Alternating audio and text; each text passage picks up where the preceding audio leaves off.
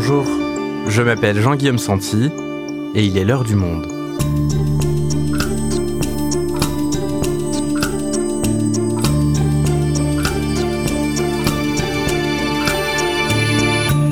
Aujourd'hui, envoyer des migrants en Union européenne à travers ses frontières pour se venger des sanctions économiques, telle est la nouvelle arme cynique du régime biélorusse d'Alexandre Loukachenko. Depuis cet été, le régime fait venir des milliers de migrants en provenance pour beaucoup d'entre eux du Moyen-Orient. Ils atterrissent à Minsk pour tenter de traverser la frontière au péril de leur vie. À quoi ressemble la situation humanitaire à cette zone frontalière? Comment la Pologne réagit-elle à cette tentative de déstabilisation menée par la Biélorussie? Jakub Ivaniuk, journaliste et correspondant à Varsovie pour Le Monde, s'est rendu sur place. Il nous raconte.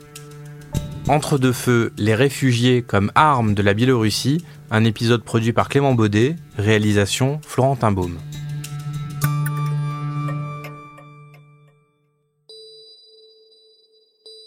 Il s'appelle Ajar, c'est un kurde syrien de 36 ans, ancien professeur de psychologie à l'université d'Alep en Syrie.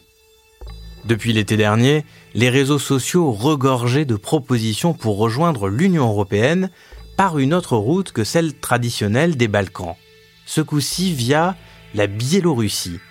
Alors, avec sa femme et ses deux enfants de 5 et 10 ans, ils sont partis. Ils ont payé 4000 dollars par personne à une agence de voyage pour des billets d'avion au départ d'Erbil en passant par Dubaï et pour une destination finale donc à Minsk. Arrivés en Biélorussie, dont le régime est mené d'une main de fer par le dictateur Alexandre Loukachenko, Ajar et sa famille sont pris en charge et placés dans un hôtel. Un bâtiment de 13 étages, presque plein. Puis, ils prennent un taxi pour s'approcher de la frontière polonaise. Ils traversent alors d'immenses forêts épaisses et marécageuses où les températures flirtent avec le zéro. Ajar et sa famille marchent trois jours avant de se résigner à faire appel à des passeurs biélorusses. Et c'est même dans un camion militaire qu'on les amène près d'une rivière qu'ils parviennent à traverser en bateau. Une fois de l'autre côté, ils continuent leur périple, les yeux rivés sur le GPS de leur téléphone vers une ville de Pologne. Ajar et sa famille ont eu de la chance. Ils font partie des rares personnes à être passées entre les mailles du filet. Car chaque jour, côté polonais, les gardes frontières recensent des centaines de tentatives de passage et les personnes arrêtées, femmes et enfants, sont envoyées par camion et abandonnées en pleine forêt en Biélorussie. Bientôt, un mur de plus de 5 mètres de haut sera érigé par le gouvernement polonais sur 180 km le long de la frontière, la rendant encore un peu plus infranchissable.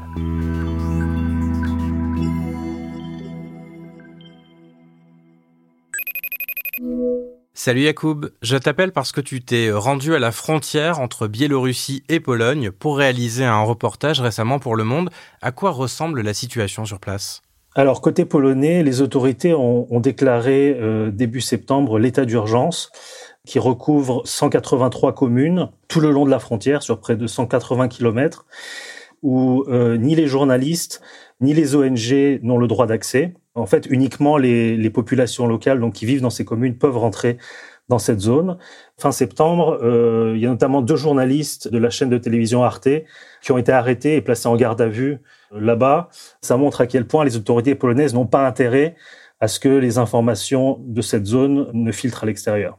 Donc on a toute une zone à la frontière entre la Pologne et la Biélorussie qui est une zone où les, même les journalistes n'ont pas le droit euh, d'aller enquêter. Alors toi, comment est-ce que tu as fait pour travailler sur place? Alors avec mon photographe, on avait une carte géocalisée Google Maps en fait qui montrait toute la zone en rouge dans laquelle on n'avait pas le droit de se rendre. Donc nous, on est resté en fait en dehors de la zone où il y a plusieurs spots, plusieurs villes où les ONG, les organisations d'aide aux migrants euh, agissent. C'est là où je me suis rendu pour rentrer en contact avec les activistes et les suivre euh, dans leur activité quotidienne de soutien euh, aux migrants et aux réfugiés. Et alors, à quoi ressemble la situation à cet endroit-là? On a plusieurs centaines, voire plusieurs milliers de personnes en permanence dans ces forêts qui tentent de traverser la frontière qu'on appelle maintenant la frontière verte de l'Union européenne, parce qu'on a affaire à un paysage donc où il y a d'épaisses forêts euh, très humides, très marécageuses, dans laquelle se déplacent en fait euh, des centaines voire des milliers de personnes en famille avec des enfants, beaucoup de femmes. Ils cèdent euh, seulement, pareil, de la géocalisation de leur téléphone pour se déplacer. Souvent, ils sont sans réserve d'eau ni de nourriture. Certains d'entre eux passent une semaine, deux semaines, voire trois semaines. J'ai entendu des anecdotes de personnes qui passent jusqu'à trois semaines dans ces forêts.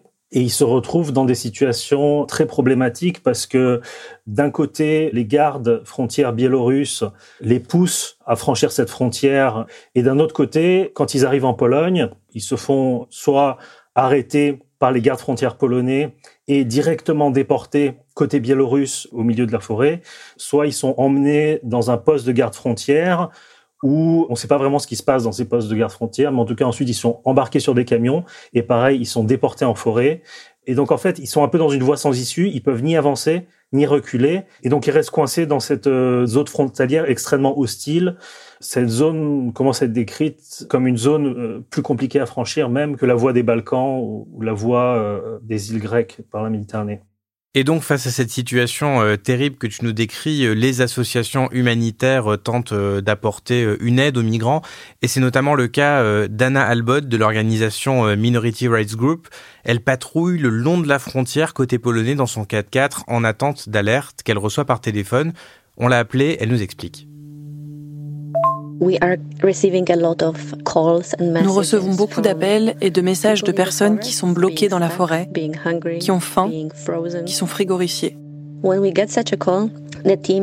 Quand on reçoit ces appels, l'équipe qui est la plus proche emporte du thé chaud, de l'eau, de la nourriture, des batteries portables, des vêtements, des chaussures, des médicaments.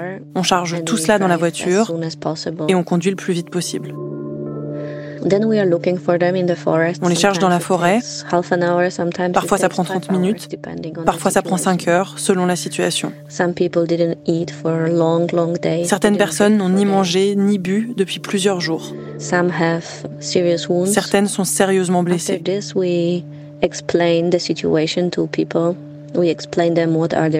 On leur explique la situation, quels sont leurs droits, mais c'est tout. On ne peut rien faire de plus. On doit les laisser là, dans cet environnement effrayant, parce que l'Est de la Pologne, c'est très sauvage. Jusqu'à présent, 11 décès ont été confirmés dans la forêt. Mais nous savons qu'il y en a beaucoup, beaucoup plus. On le sait parce que parfois certains réfugiés nous ont appelés pour nous dire qu'ils avaient trouvé un corps et qu'ils ne savaient pas quoi faire. On le sait aussi parce que celles et ceux qu'on essaye d'aider nous racontent qu'ils ont peur de la forêt, pas seulement à cause de la faim, du froid et des animaux, mais aussi parce qu'ils ont peur de marcher sur des corps. En ce moment, ici, les températures la nuit descendent en dessous de zéro. Mais dans l'est de la Pologne, il pourra faire jusqu'à moins 20 degrés dans quelques semaines. Si la situation ne change pas, toutes ces personnes bloquées dans la forêt et à la frontière par la police vont tout simplement mourir de froid.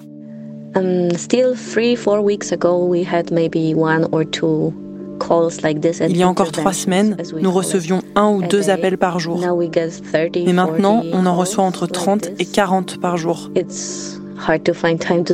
C'est difficile de trouver le temps pour se reposer. Et ce qui est douloureux, c'est ce profond sentiment d'impuissance.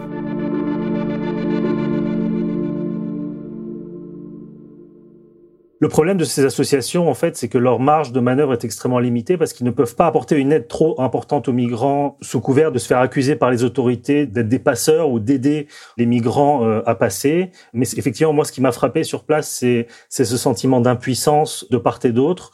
Quand les réfugiés signalent leur présence dans la forêt aux activistes. Euh, les réfugiés sont persuadés que les activistes vont venir les aider, vont venir, vont les emmener par exemple à l'hôpital. Or, euh, les activistes, quand ils arrivent sur place, en fait, ils peuvent rien faire à part leur apporter des premiers secours très basiques, en fait. Les réfugiés, de leur côté, ont vraiment conscience d'être euh, d'être des instruments d'une véritable guerre politique entre la Biélorussie et l'Union européenne. Tu nous parles d'une guerre politique. Alors pourquoi la Biélorussie utilise-t-elle aujourd'hui les, réfugiés, envoie massivement des réfugiés en Europe pour faire pression sur l'Union?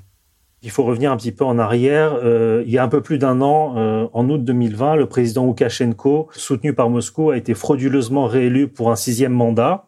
Il y a eu de grosses manifestations alors en Biélorussie et 35 000 personnes ont été arrêtées par le régime. Cas de torture ont été répertoriés. Donc dans ce contexte, l'Union européenne a émis des sanctions économiques vis-à-vis du régime biélorusse et les pays de l'Est de l'Union européenne, donc la Lituanie et la Pologne, sont des pays qui historiquement soutiennent l'opposition euh, biélorusse d'une part, et donc là dans le contexte de cette crise, ont accueilli une partie de l'opposition biélorusse euh, en exil. Dans ce contexte-là, de la part du dictateur Alexandre Loukachenko, c'est vraiment une volonté de, de vengeance et de nuire aux pays qui soutiennent l'opposition biélorusse. Ok, donc la Biélorussie envoie des réfugiés vers la Pologne pour se venger des sanctions, c'est extrêmement cynique. Oui, tout à fait. Les, autorités européennes parlent de guerre hybride menée contre l'Union européenne. Alors concrètement, qu'est-ce qu'a mis en place la Biélorussie pour faire ça? Pour faire venir des réfugiés chez elle et ensuite les inciter à traverser la frontière? Alors très clairement, c'est toute une opération euh, qui a été mise en place et, donc qui a été documentée euh, à maintes reprises par des journalistes polonais, mais aussi des, des journalistes indépendants biélorusses. Tout un réseau a été tissé donc depuis août de cette année. C'est un réseau qui a été mis en place donc par les services euh, de renseignement, les services spéciaux biélorusses, avec l'ouverture de lignes aériennes directes, d'abord entre Bagdad et Minsk, ensuite entre Damas et Minsk, ou aussi des escales par Ankara par Dubaï. Les gens viennent essentiellement euh, sur la base de visas touristiques qui sont euh, amplement distribués par le régime biélorusse avec tout un réseau d'agences de voyage qui expliquaient aux gens sur place qu'il y avait une route vers l'Union européenne qui s'était ouverte euh, à partir de la Biélorussie et que c'était facile de, rentrer en, en, Union européenne par cette voie-là. Mais ce qu'il faut bien comprendre, c'est que c'est vraiment une opération qui a été montée de toutes pièces par les autorités et par les services euh, spéciaux biélorusses. Et une fois sur place, à la frontière, ce sont donc les, gardes-frontières qui prennent le relais et facilitent aussi ces passages vers la Pologne. Cette zone frontalière, euh, côté biélorusse, elle est absolument inaccessible sans l'aval des autorités. On a beaucoup de témoignages, notamment des témoignages d'ONG, qui disent que qu'effectivement, ce sont les autorités biélorusses et, notamment les gardes frontières biélorusses qui jouent les passeurs. Oui. Donc tout ça, c'est du côté biélorusse. Comment est-ce que ça se passe en Pologne, de l'autre côté de la frontière? La Pologne mène une politique très ferme qui consiste à vouloir laisser euh, passer tout simplement personne. Les gardes frontières polonais euh, repoussent les migrants. C'est ce qu'on appelle donc, des pushbacks qui sont illégaux au regard du droit international en repoussant ces gens sans même prendre en compte leur demande d'asile. Et même quand les ONG les activistes arrivent à faire signer aux réfugiés des procurations pour une demande d'asile en Pologne, qui est censée, en accord du droit, euh, être prise en compte par les gardes frontières, ces demandes d'asile et ces procurations sont systématiquement ignorées par les gardes frontières et les gens sont repoussés en forêt. Au moment où j'ai réalisé mon reportage euh, début novembre, les gardes frontières polonais communiquaient sur entre 600 et 1000 tentatives de passage illégales par jour. Actuellement, ce chiffre est tombé entre 200 et 400 euh, tentatives illégales de passage par jour certains euh, réfugiés ou certains groupes de réfugiés sont victimes de six ou sept pushbacks d'affilée, qui sont vraiment bloqués dans cette zone frontalière. Et on a des témoignages qui disent que les gardes frontières biélorusses vont jusqu'à menacer d'ouvrir le feu sur les réfugiés s'ils font marche arrière. Et Frontex, l'agence de l'Union européenne en charge des frontières, elle n'intervient pas dans cette région? Alors effectivement, ça c'est assez controversé, d'autant plus que l'agence Frontex a son siège à Varsovie, mais donc euh, le gouvernement national conservateur polonais, euh, assez eurosceptique, a refusé de faire appel euh, à l'agence Frontex selon deux logiques, selon une logique justement eurosceptique qui consiste à dire que on va se débrouiller tout seul, on n'a pas besoin de l'Union européenne donc pour protéger euh, nos frontières. Et la deuxième logique aussi, c'est, je pense, une question de transparence pour que tout simplement l'agence Frontex n'ait pas de droit de regard sur ce qui peut se passer euh, à cette frontière. Comment réagit la population polonaise face à cette situation? La population polonaise est, dans une très large majorité euh, à près de 80%, euh, hostile à l'accueil de réfugiés, comme on dit ici, venus d'autres cercles civilisationnels. Jusqu'à présent, euh, toutes les crises migratoires qu'on a eues en Europe euh, sont passées très loin de la Pologne, et donc les Polonais regardaient ça de loin. Maintenant, quand ils regardent ça de, de près, il y a un véritable débat qui s'est mis en place au sein de l'opinion publique sur justement l'accueil, la politique migratoire. Donc de son côté, le, le, gouvernement national conservateur a mené toute une politique de dénigrement des réfugiés euh, et des migrants en voulant les faire passer donc pour de potentiels terroristes et même pour de potentiels euh, zoophiles ou pédophiles. Donc évidemment, le, le gouvernement espère en tirer euh, un bénéfice politique. Et pour lui, effectivement, pour l'instant, cette crise migratoire est une aubaine, parce que depuis le début de la crise migratoire, la popularité du gouvernement, qui était en berne, est en hausse de 5 points dans les sondages. Donc on voit très clairement que le gouvernement en joue énormément et que cette situation lui profite. Et c'est dans ce contexte-là que ce projet de construction de murs est arrivé? Oui, alors le gouvernement a réagi très vite, là aussi pour des raisons politiques, en annonçant la construction d'un mur tout au long de la frontière. Donc il doit avoir euh, près de 180 euh, km de long et plus de 5 mètres de hauteur. Effectivement, le Parlement polonais donc, a, a validé fin octobre euh, la construction de ce mur. Un mur à la frontière de l'Union européenne, j'imagine que ça doit euh, beaucoup diviser au sein de l'Europe? Alors oui, tout à fait. Euh, en octobre, les ministres de l'Intérieur de 12 pays de l'Union européenne ont demandé euh, à la Commission européenne de financer la construction euh, d'une telle clôture, qui par ailleurs n'est pas une première parce que donc Viktor Orban avait déjà financé un, un tel mur euh, à la frontière hongroise voilà. Et de son côté, la Commission européenne, euh, donc par la voix de sa présidente Ursula euh, von der Leyen, a déclaré que Bruxelles ne financerait pas la construction de murs ou de barrières ou de barbelés à la frontière de l'Union européenne. C'est une position de la part de la Commission européenne assez hypocrite quand on sait que l'Union européenne finance déjà euh, beaucoup de barbelés au sud de l'Union européenne et notamment sur les îles grecques où elle construit des camps fermés pour demandeurs d'asile. Donc c'est d'autant plus difficile à dénoncer que l'agence Frontex, donc qui est une agence européenne, pratique également donc les pushbacks, les refoulements illégaux, même si elle le fait de manière euh, cachée, de manière à ce que l'opinion publique ne soit pas au courant. Et donc il est assez difficile pour les autorités européennes donc aussi de dénoncer la politique pratiquée par la Pologne, alors que les mêmes politiques donc de pushback sont pratiquées au sud de l'Union européenne. Et donc, avec la construction de, ce mur, Yacoub, la situation va devenir encore plus tendue pour les migrants, avec d'un côté une frontière qui va devenir de plus en plus infranchissable, mais de l'autre, le régime biélorusse qui va continuer à les pousser à traverser. Euh, oui, sans doute. Alors, la construction du mur va prendre un certain temps, mais la situation sur place est très tendue ces derniers jours.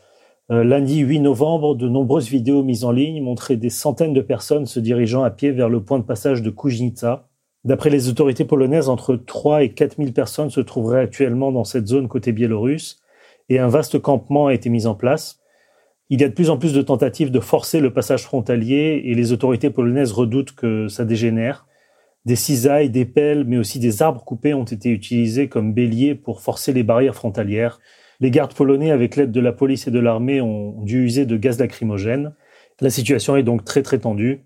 Mais avec tout ce que tu décris, finalement, la situation peut se retourner contre le régime biélorusse, non? Effectivement, on peut déjà anticiper un petit peu que cette opération se retourne contre contre le régime de Minsk parce que à l'heure actuelle, des informations qui nous parviennent, il y a énormément donc de, de réfugiés et de migrants dans les dans les rues de Minsk, dans les rues de différentes villes euh, euh, biélorusses.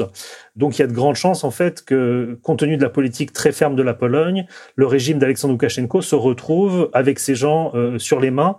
Mais effectivement, quand on parle donc de la frontière et des passages frontaliers, les réfugiés euh, euh, sont vraiment coincés et pris entre deux feux. Merci Yacoub. Merci Jean-Guillaume.